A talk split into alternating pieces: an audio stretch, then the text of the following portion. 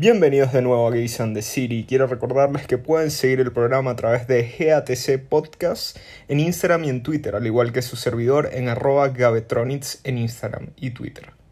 Yo creo y considero de que todo lo hice a raíz de la rabia que me generaba comentarios que cada vez que se moría un marico, ay, se murió de la guayaba, la loca, pues.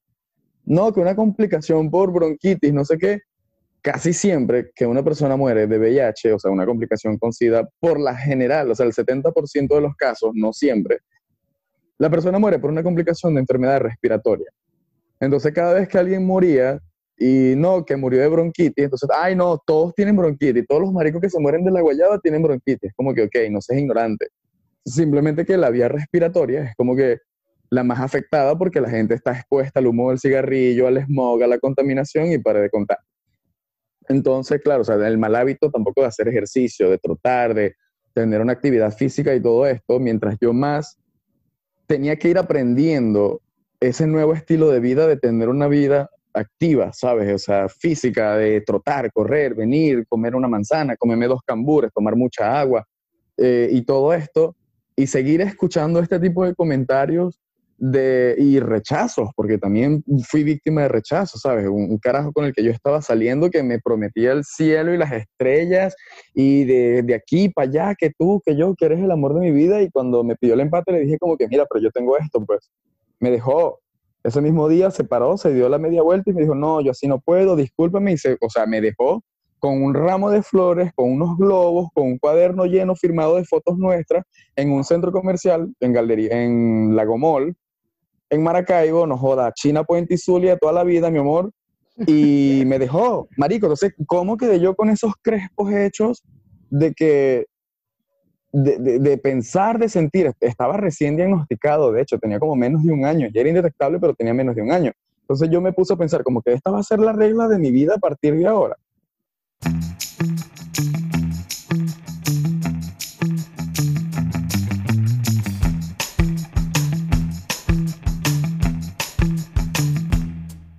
Bienvenidos al episodio número 25 de Gays and the City. Hoy me acompaña Jesús. Jesús, hoy no voy a arriesgarme con el, el, username. Por favor, dalo tú. Bueno, para contrataciones, despedida de solteros y de solteras, arroba guion bajo JPG, la onomatopeya de el formato de imagen. Correcto. JPG, J-O-T-A-P-E-G-E. Justamente quería. Eso, es mejor que la explicación que podía dar. Claro, papi. hoy, hoy, a ver, desde hace mucho tiempo yo quiero grabar con Jesús porque Jesús lleva mucho tiempo haciendo un trabajo en redes sociales sobre visibilización de lo que implica ser cero positivo y de muchísimos temas que son de sensibilidad para la comunidad LGBT. Entonces, me encanta esa eh, palabra, sensible y la, y la comunidad LGBT. Me, me aturde. LGBT plus. Plus, me encanta. Empezamos bien. A mí, a mí me aturde la gente lo sabe cuando digo heteropatriarcado. A mí me encanta. Ese es me encanta también. claro, es como homofobia interna. Uf, mi amor, se me paran los pelos. Ay, coño. yo, yo, yo, te iba a hacer eh, esta pregunta porque es que nos estás dando como una visión de cómo fue el inicio luego de ser diagnosticado y de entrar como en este campo de, de, de, de cómo influencia esto una relación que tú querías tener. Ahora, lo que yo te pregunto es cómo haces actualmente cuando te vas a aproximar a una persona y cuando te quieres relacionar con una persona desde lo que es el sexo casual hasta cuando quieres eh, tener hijos y perritos con ellos.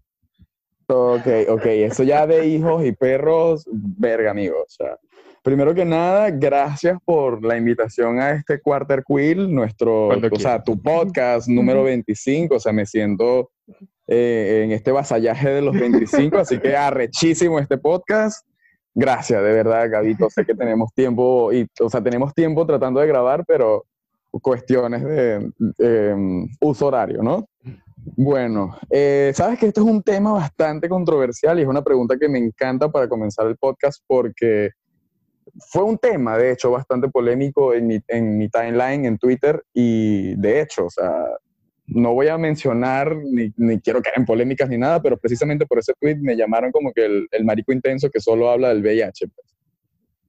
Pero me parece interesante, es porque em, esto ha sido como que una montaña rusa de experiencias, ¿sabes? He tenido experiencias tanto como el rechazo amoroso, como el rechazo del sexo casual, y también tiene que ver mucho del, del, trabajo interno, ¿no? Por decirlo de alguna manera. Porque al principio sí, al principio, o sea, por el miedo al rechazo, que es la mayoría del miedo que tenemos las personas que, tenemos, que vivimos con VIH, es el hecho que mm, no queremos pasar por eso de que no, mira, todo bien, muy lindo tú y tal, no sé qué, pero, pero no, pues.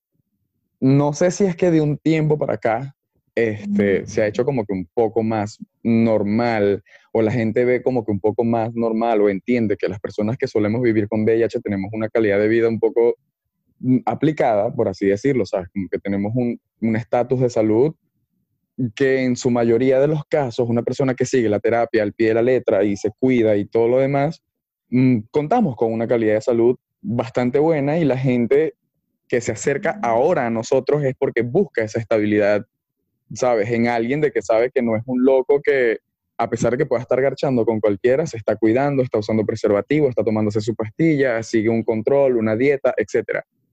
Pero también tiene mucho el hecho que ver del, como dije hace rato, o sea, la, estabilidad mental, por decirlo de alguna manera, porque cuando yo decidí salir de este closet, que es peor salir que salir del closet de ser gay, fue precisamente porque me cansé de tener que vivir con esa interrogativa de que, ajá, y este, esto es lo que me va a pasar a mí siempre, o sea, me va a gustar un bicho, voy a tener mucha química con él, vamos a coger muy rico, y después que le diga la verdad, entonces que, o sea, vivir con expectativa o a que se quede o a que se vaya. Y es que entonces es como, que muy difícil, porque es que es esta parte, cuando tú dices salir del closet con esto es peor.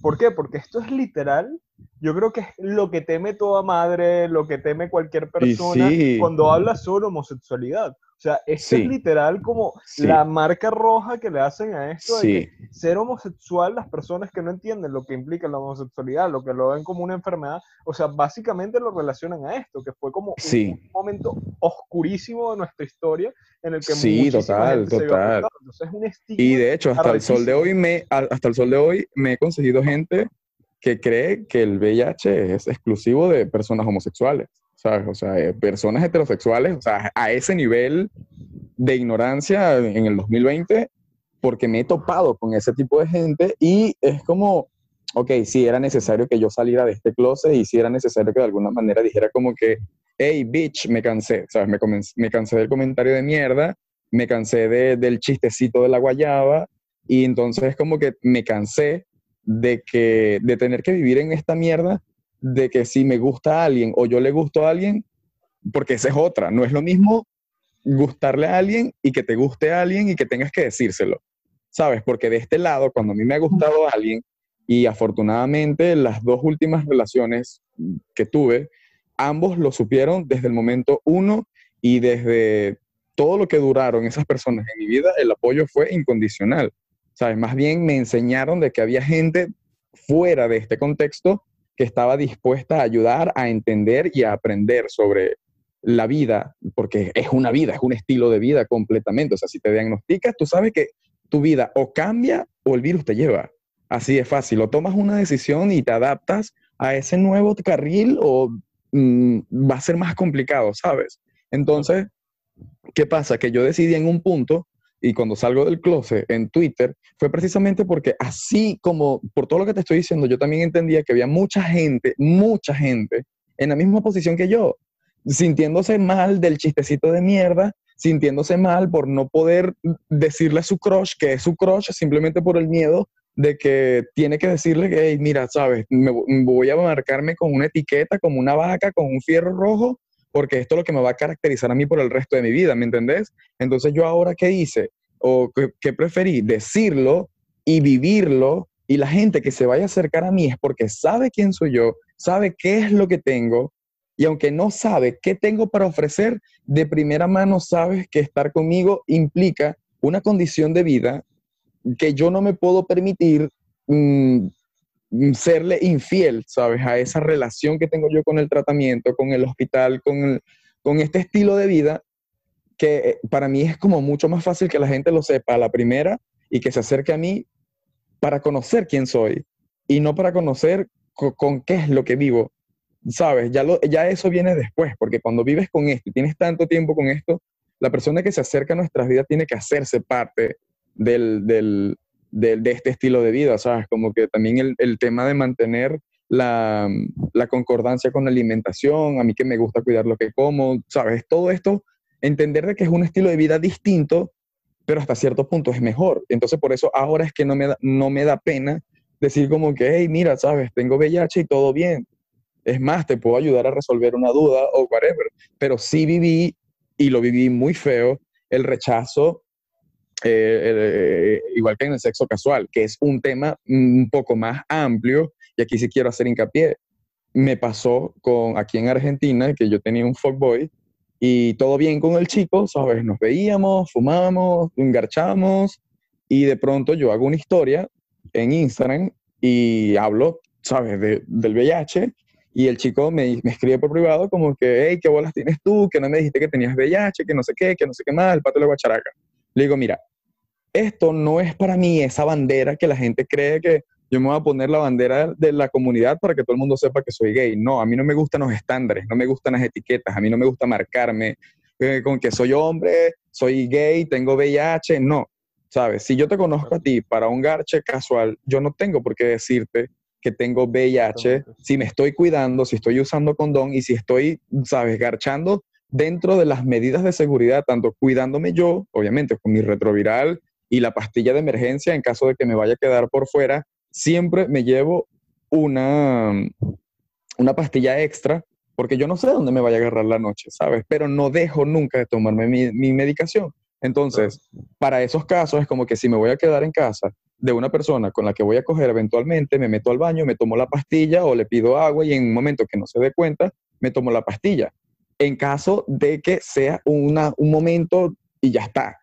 ¿Me entendés? Pero si es alguien con el que ya tengo confianza, con el que tengo rato cogiendo y que todo bien, sabes, que yo vea que es una persona que lo pueda entender, se lo digo. Pero la mayoría de la gente con la que yo garcho sabe que yo tengo VIH, sabe que soy indetectable, sabe que me estoy cuidando porque lo tengo, está en el grinder.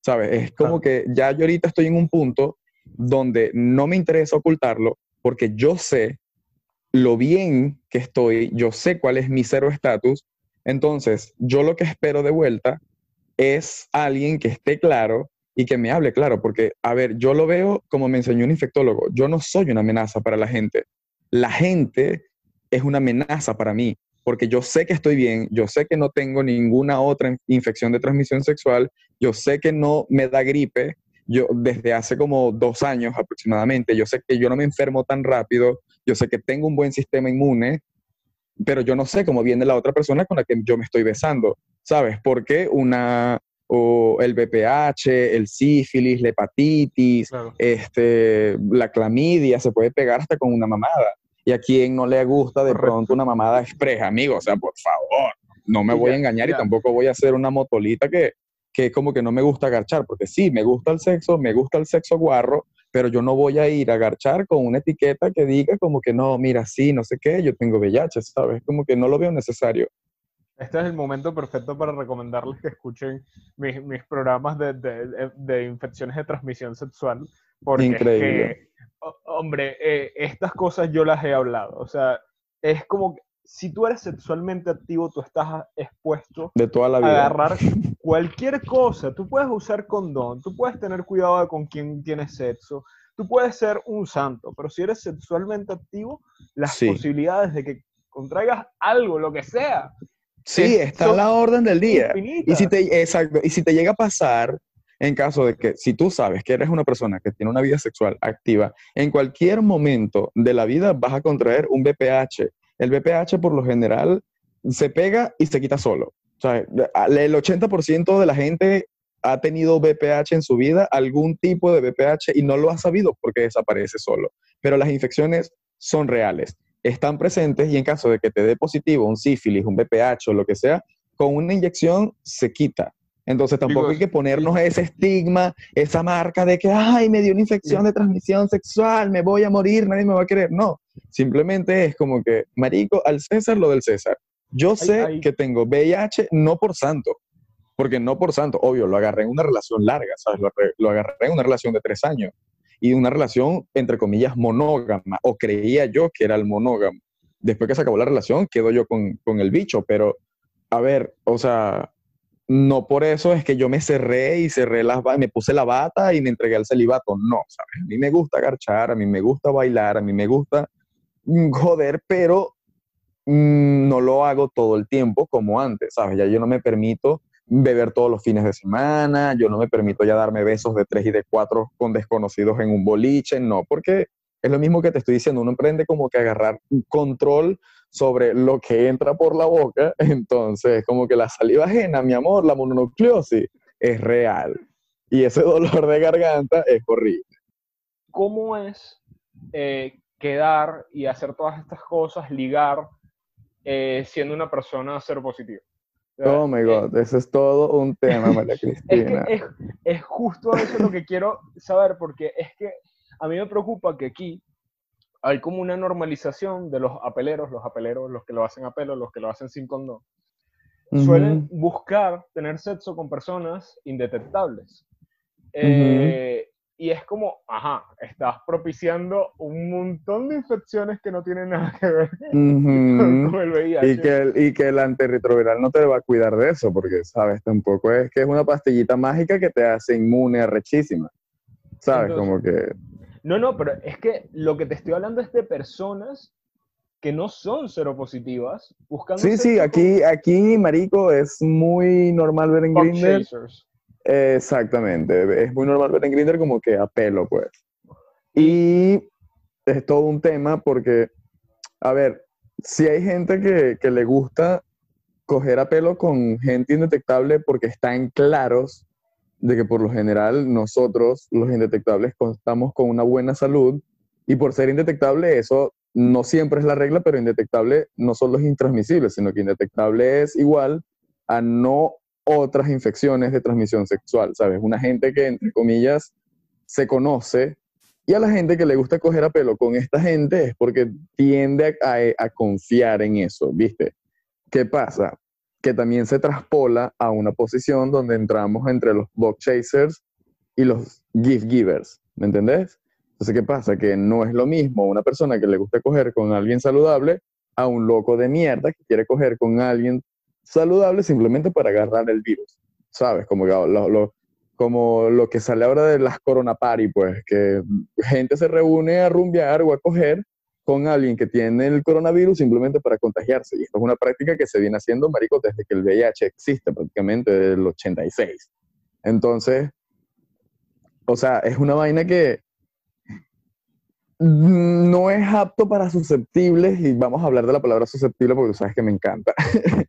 Pero eh, sí es un tema complicado. Y- Entonces, y, hay como, hay que, hay que de verdad buscar la manera de que la gente entienda de que hay que tener cuidado de la salud sexual y que tienes que irte a hacer putos exámenes, porque es que la gente no lo ya hace. va. Y ellos creen que el único y- examen que tienen que hacerse es el de VIH. El No, de VIH, exactamente. Y entonces ahí tenemos dos problemas grandes.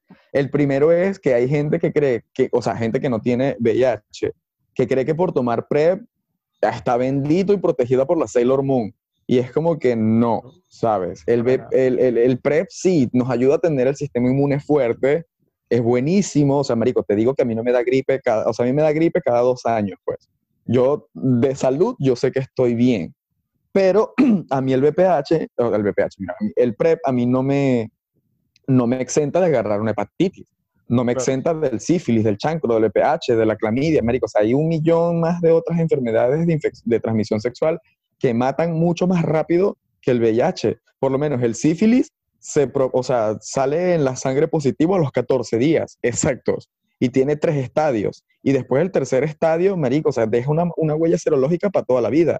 Y el sífilis deja loca a la gente. O sea, literalmente está comprobado que el sífilis vuelve demente a la gente. Entonces, hay gente como que no, vamos a garchar, bueno, ¿te gusta pelo? Es que estoy en PrEP. Y es como que, ajá, mi ciela, y el sífilis, o sea, ¿a ti no te da miedo quedar loca? No, no, no, marico. Entonces, ¿qué pasa? Eso por ese lado. Y también vamos a la salud oral, que es sumamente importante. Yo recibo muchos mensajes por privado que es como que, coño, Jesús, mira, sabes, le di un pete a un chico y, sabes, después me dijo que tenía VIH o, whatever. O sea, se me va a pegar por la boca. Es como que, mira, bibliográficamente, por decirlo de alguna manera, no hay registros médicos de personas que se hayan infectado de SIDA, por así decirlo, por una mamada. O sea, es como que sí, te puede dar una infección en la garganta, por una, el, el pipí mal lavado, cuestión, o sea, pero ¿qué pasa? Que para que el VIH sea transmisible por la vía oral, tiene que haber ciertas características con problemas, es decir, gente con agencias abiertas, con una gingivitis, eh, con una periodontitis, eh, con una carie abierta, una carie sangrante, o sea, eh, un tratamiento de conducto mal hecho. Mm, a ver, por eso es que yo recomiendo ir cada seis meses o una vez al año al odontólogo, porque estas vías de entradas sí son un peligro. En caso de que por lo menos tengas una llaga en la boca, una llaga sangrante, que tú te sientas el saborcito a sangre y alguien te eyacula en la boca, marico, cualquier cosa que tenga esa persona, si no sea VIH, se te va a pegar. Así ese hombre tenga gripe, a usted se le va a pegar la gripe. Qué cosa súper común una como tener gingivitis. O sea, gingivitis Exactamente, la gente es fumadora, marico. O sea, entonces por eso es como que una limpieza de vez en cuando, ver cómo están las encías, ¿sabes? Un hilito dental, no todo el tiempo. Y una de las cosas que me encanta recomendar, y chicos, tomen consejo, a la hora de tener sexo oral, no hay que cepillarse los dientes durante media hora antes del acto sexual y media hora después del acto sexual. ¿Por qué? Porque si te cepillas antes de ver al, chongo, te vas a abrir las encías, ¿me entendés? El cepillo dental abre las encías. Y media hora después del acto, del acto sexual es porque precisamente después de besar, coger, chupar, lamer y mamar, nos quedan bacterias del cuerpo de la otra persona. Entonces, como que es preferible como que ah, tomar agua, hacer buches de agua y después de media hora te cepillas los dientes, ¿sabes? Pues Esto no es una norma. Enjuague bucal. Enjuague bucal. Eso no lo sabía, yo estoy aprendiendo algo. bueno, viste, o sea, un enjuague bucal y después te cepillas por, precisamente por el hecho de que si te cepillas de una vez, sabes, como que vas a abrir las encías y el resto de todo ese mierdero que te queda en la boca, este, puede tener contacto con tus fluidos. Ojo, repito, o sea, no estoy diciendo con esto que se te va a pegar porque te acaben en la boca. Es divino que te acaben en la boca. Pero mm, no. Un saludo para Andrógena. Ah, bueno. Este, pero eso, marico, o sea, es, una duda muy común y por eso es que recomiendo de verdad ir al odontólogo cada cierto tiempo porque eh, la salud oral es tan importante. Además que está comprobado científicamente que mantener una buena salud oral sube el sistema inmunológico. ¿Sabes? Como que le da un 10% más, un, boost, un power al sistema inmune, mantener los dientes limpios, ir periódicamente al odontólogo, cepillarse todos los días los dientes, ayuda, ¿sabes? Ayuda a que la salud mm, se mantenga, pues. No solamente es que... Yo, yo, yo, yo, quiero hacer aquí como un inciso por un par de cosas que dijiste hace un rato. Eh, y, es, y, es, como para explicarle a la gente y tú quiero que se los explique yo vengo como desde hace un par de episodios, se viene repitiendo como esta temática de que es mucho más fácil llevar en una relación lo que sea cuando se hablan las cosas desde el principio. Como estabas diciendo, afortunadamente con esta par de parejas que he tenido, o sea, es un tema que, que ha salido desde el principio, que saben lo que es y que te dan apoyo y todo esto. Eh, episodios pasados, eh, Dino, eh, hablando sobre relaciones abiertas. Es mucho más fácil comenzar una relación abierta cuando desde el inicio las personas saben cuáles son tus intenciones y que no necesariamente vas a querer. Vale, punto explicado. Eh, siempre va a ser más sencillo eh, que, que, tú vayas como tú mismo, no como una fachada o lo que sea. chicos, es más fácil ser ustedes mismos, tal cuales son, con todas sus cosas, cuando van a entrar en una relación de amistad, de pareja, de lo que sea, ¿Por qué? Porque es que es más sencillo ser tú mismo en cada punto ambiente de tu vida a tener que construir un montón de Porque entre ser y no ser, mi amor, yo soy. Entonces, la otra cosa que yo quiero explicar es como que hay que hacer un apartado. Esto no quiere decir, y no estoy queriendo decir, que las personas seropositivas, indetectables, como sea cual sea el estatus que venga en, todas sus divisiones. No tienen por qué informar a la persona que está follando, con la que están follando, su estatus. Porque es una cosa privada. Si ellos están tomando responsabilidades y no tienen manera de contagiarlo, no están en riesgo, no tienen que hacerlo. Claro. bueno, ahí es donde voy, ahí es donde voy con la, ahí es donde voy con la anécdota de este chico. ¿Sabes? Que me bloquea de todas partes y me dice como que qué bolas tienes tú, que nosotros cogimos y tú nunca me dijiste que eres seros positivos, o sea, yo no tengo conflicto con el tema, pero me tenías que avisar. Y es como que, mira, no todas las personas, y menos una persona que está recién diagnosticada, y te digo, recién diagnosticada es desde el día 1 a los dos años. Los primeros dos años de un diagnóstico de una persona con VIH no, no es que pasaron dos años y ya te acostumbras, no. O sea, esto es un proceso para toda la vida. Y yo considero que los dos primeros años es donde más fuerza mental necesitas, pues, como para afrontar esto y para decirlo. ¿Me entendés? Y por eso es que yo a todas las personas que me dicen como que coño Jesús, me gustaría tener la fuerza, o de dónde sacas tú la fuerza para decirlo públicamente. Yo no he podido decírselo a mis familiares, ni a mis amigos, ni a mis parejas, ni nada por el estilo. Yo tengo cinco, bueno, voy a cumplir seis años viviendo con VIH y todos los días aprendo algo, la verdad. Y una de las cosas que aprendí es que cada quien tiene su tiempo para decirlo.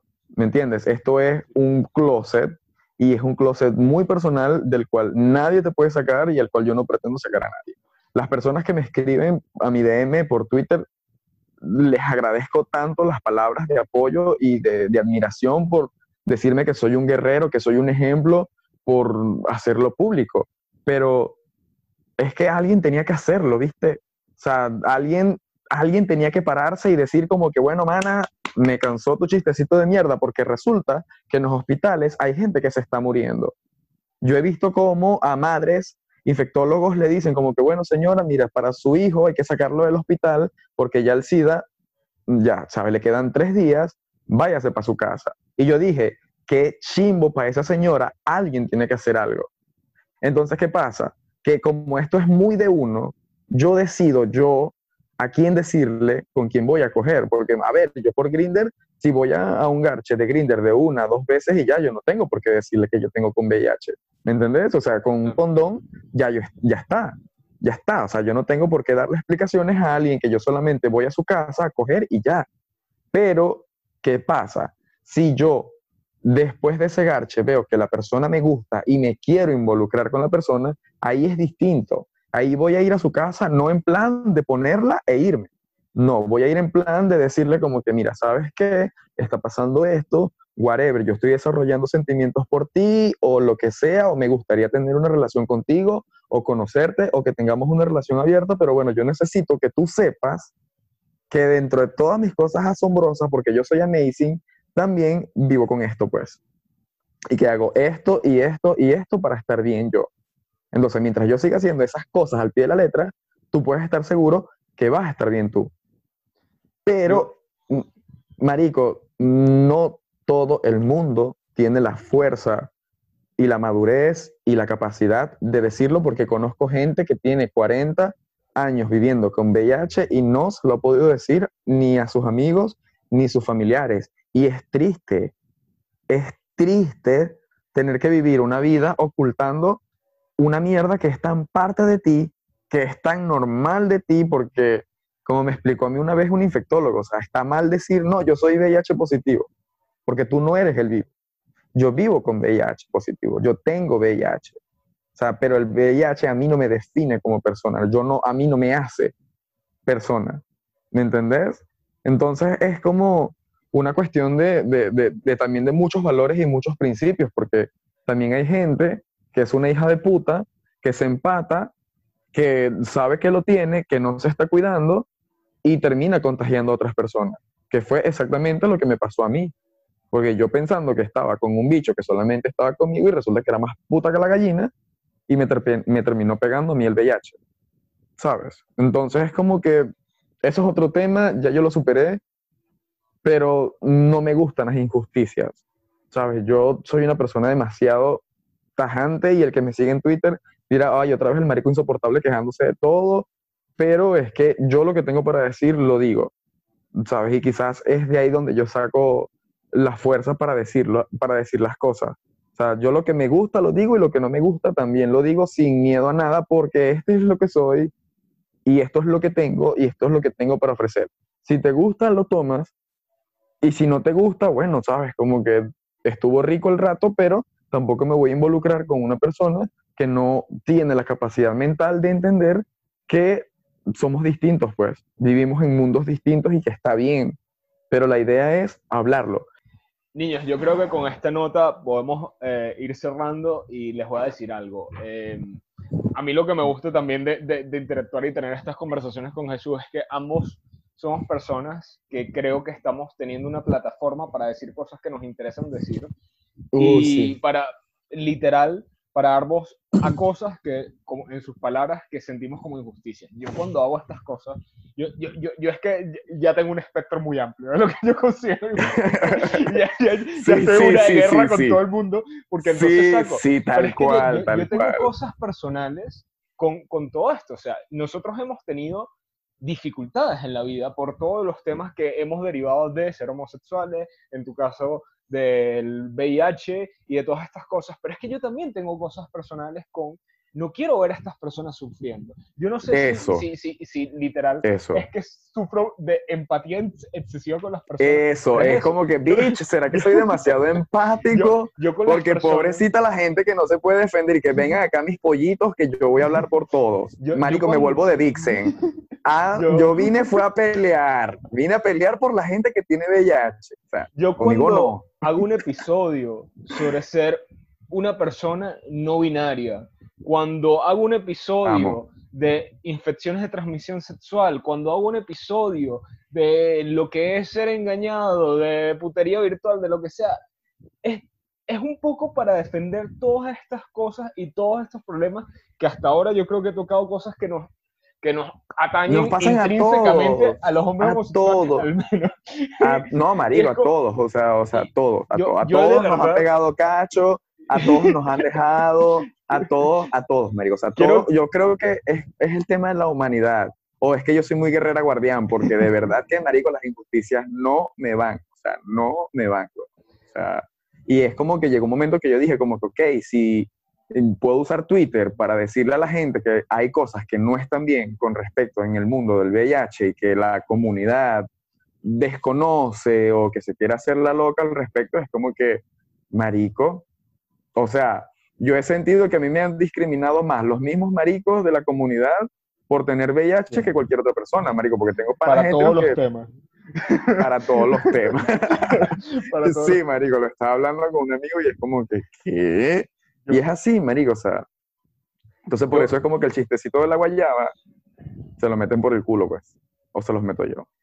Yo lo que quiero que les quede, chicos, es que esto es una plataforma para todos ustedes, para el momento que quieran utilizarla, para el momento que me escriben muchos de ustedes y cuando me comenten sobre lo que significó para ustedes eh, eh, el episodio que hayan lanzado y que hayan escuchado y que esta es su plataforma para hacerlo también. Yo, claro, yo, por eso hago entonces, niños, lo único que me queda por decirles es, quieran ustedes condón.